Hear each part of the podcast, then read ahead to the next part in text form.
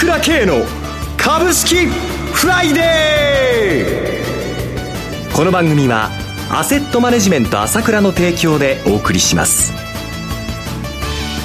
皆さんおはようございます。進行役の浜田節子です。朝倉慶の株式フライデー。パーソナリティはアセットマネジメント朝倉代表取締役で経済アナリストの朝倉慶さんです。朝倉さん、おはようございます。おはようございます。よろしくお願いいたします。ますそして本日は、個別銘柄スペシャルです。アセットマネジメント朝倉、西野忠さんをお迎えしてお送りします。西野さん、おはようございます。おはようございます。よろしくお願いいたします。よろしくお願いします。さて、朝倉さん、まあ、今週は日米欧の金融政策、また経済指標の発表、目白押しといった一週間でしたが、どうご覧になられましたか？そうですね。えー、まあ、ほぼ予想通りということじゃないですかね。まあ、一部、少し高派というような見方もありますけれども、はい、まあ、市場はまあ予想範囲内での、まあ、若干高だったかなという程度で、まあ、無事通過したと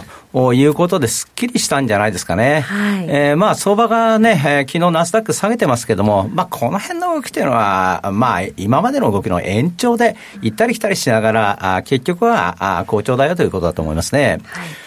で、まあ一部ね、あの、これでちょっと相場のね、あの、高になっちゃって流れが変わるなんて意見もあるけど、そんなことないですよ。普通ちょっと考えてもらいたいんですけど、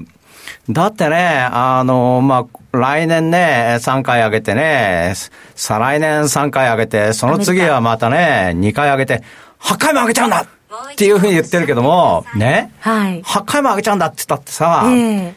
8回上げたって2%でしょ ?8 回上げて、3年後に8回上げて、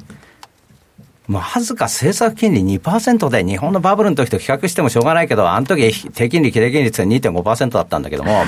それよりも、インフレ率ですよ、今の。アメリカのインフレ率7%に滞ってるんですよ。はい、えーカーブ買ってないでどうすんのってすごいじゃないですか。物価上昇の波にね。えー、全然、それから日本もね、はい、まあ日銀黒田さん今日記者会見しておそらく物価が上がってくるんじゃないかということを認めると思うんですよ。はい、えー、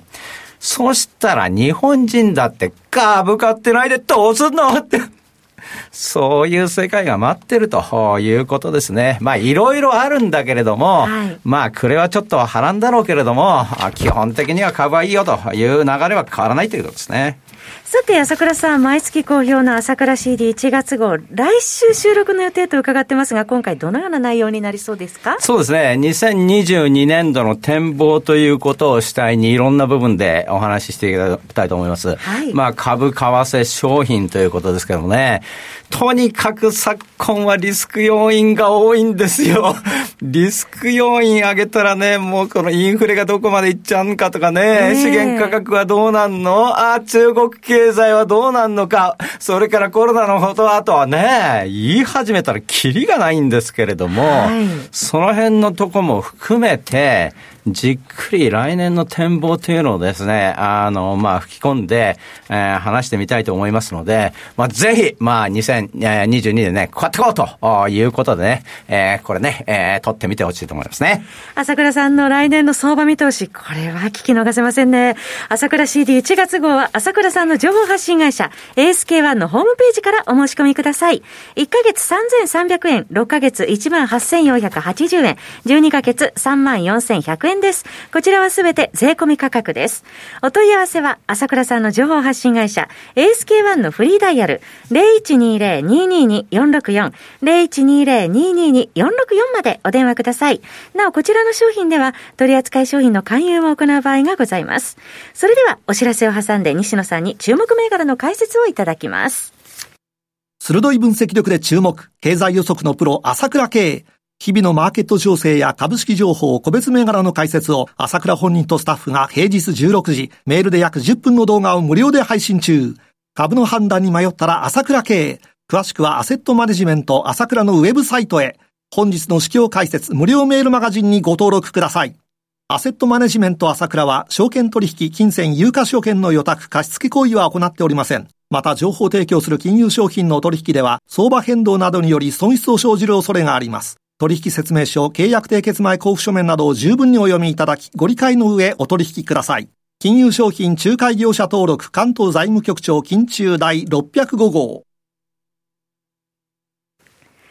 ここからは個別銘柄スペシャルです。一つお気をつけいただきたいのは、回数賞するものではありません。西野さんの視点で注目される銘柄を挙げていただきます。投資の最終判断はご自身の判断でお願いいたします。それでは、西野さん、今月もよろしくお願いいたします。よろしくお願いします。はい。はい、えー、今回紹介する銘柄はですね、えー、6銘柄、あコード番号7383のネットプロテクション、それから7071のアンビス、それから7366のリタリコ、7832のバンダイナムコホールディングス、6861のキーエンス、6594の日本電産です。はい。えー、では順に伺っていきます。まず一銘柄目です。7383ネットプロテクションホールディングス。当初一部上場の銘柄、昨日は変わらずの1390円でした。はい、えー、この会社はですね、はい、えー、おととい上場してきたばかりの会社なんですが、はい、後払いサービスの国内最大手ということで、まあ、後払いサービスというのはですね、はい、無手数料で、まあ、翌月一括払いすると、電子商取引とかで買い物をした後にですね、はい、といったようなサービスで、えー、与信なんかも独自で行っているというサービスなんですね。新しいサービスです。で、えー、この会社の同業他社である Paidy という会社を、はい、アメリカ大手の PayPal が、あ3000億円で買収してるんですね。はい、で、ネットプロテクションホールディングスは国内シェアトップなので、えー、こちらの方が、あ売上も大きいわけなんですが、はい、えー、まあ、海外ではですね、後払いサービスっていうのは非常に高い評価を受けてるんです。うんと言いますのは、ええ、海外ではクレジットカードを作れない方も多いということで、その代替として台頭してきてるんですね。はい、で、日本はこれからだということで、え海外の投資家から見ると、日本はブルーオーシャンだというふうに見ているわけで、はい、えー、高額で、えー、後払いサービスの会社を買収しているということが背景にあるんです。はい、ただあ、国内の投資家の多くはですね、日本ではそもそもクレジットカードが入手しやすいので、はい、あとは借金を敬遠するという国民性もありますよね、えー、そういったようなことで、日本の特殊事情を理解してないんではないかという見方があるわけですよ。はい、でえー、現在、こちらネットプロテクションの時価総額は、その、ペイディの買収額の半分以下というところなわけなので、はい、えー、どっちの見方が正しいか、海外勢の見方が正しいか、それから国内の機関投資家の見方が正しいとかというのは、今後の株価が、まあ、証明していくわけですが、はい、スマホだとか電子商取引の買い物においては、うんやっぱり良い顧客体験、買い物体験っていうのが重要だと考えているわけで、えー、その場合ですね、えー、簡単に決済できる、スマホで決済できるカードが持ってなくても、若年層でもスマホで簡単に決済できるということは非常に重要だと思います。はい、だから日本といえど、まあ、社会情勢変化していくということもあるので、えー、まあ今後も注目して見ていきたいなというふうに思っています。はい購買記録から独自予診を行うということですね。そうですね。まあ、あの、ただ今はですね、IPO 非常に調子が悪いですよね。公募価格割れ相次いでるということもありますので、はい、やっぱり来週、いよいよ IPO ラッシュ、まだ27社控えてますので、えー、まあ、あまり慌てずにじっくりと見ていった方がいいかなというふうに思います。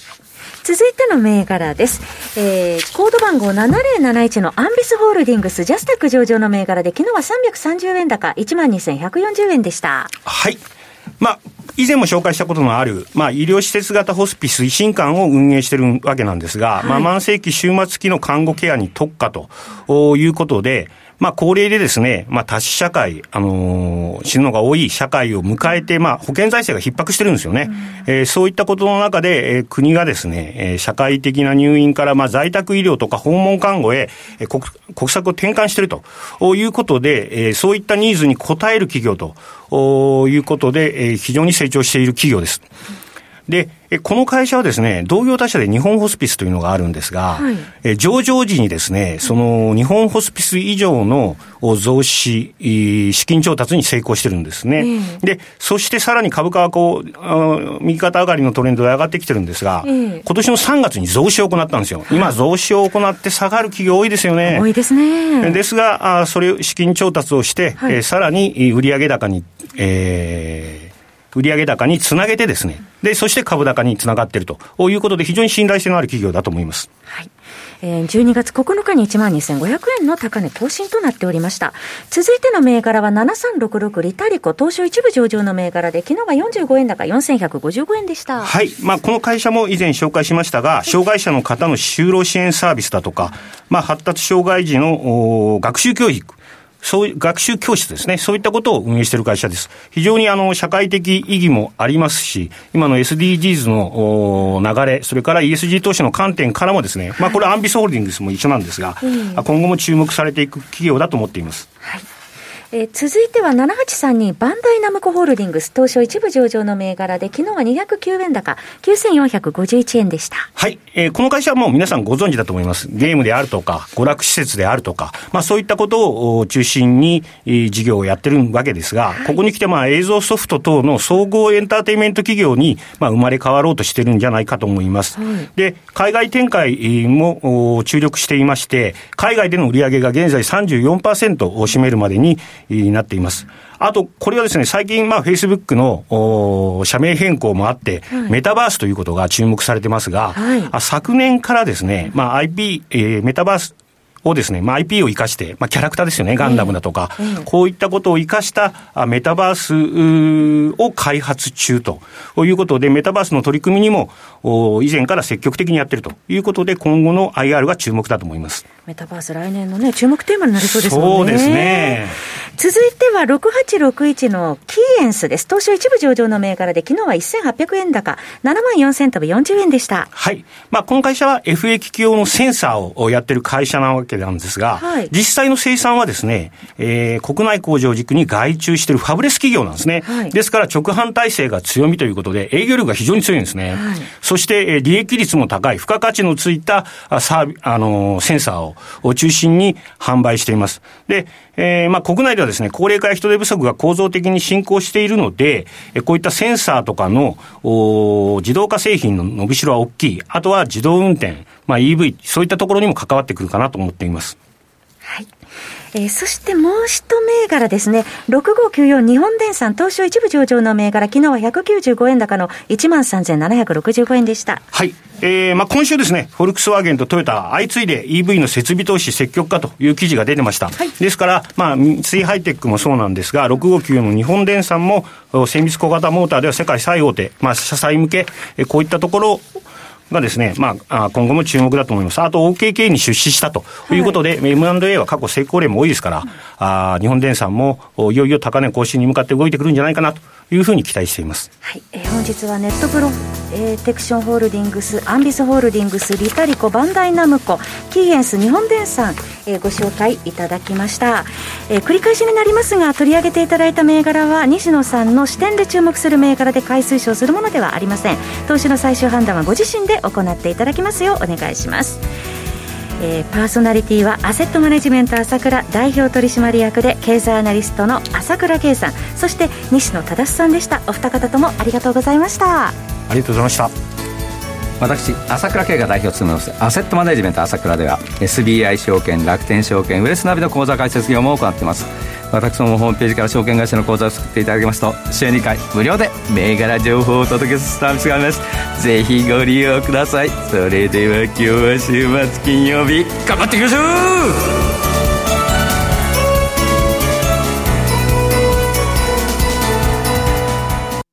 この番組はアセットマネジメント朝倉の提供でお送りしました。最終的な投資判断は皆様ご自身でなさってください。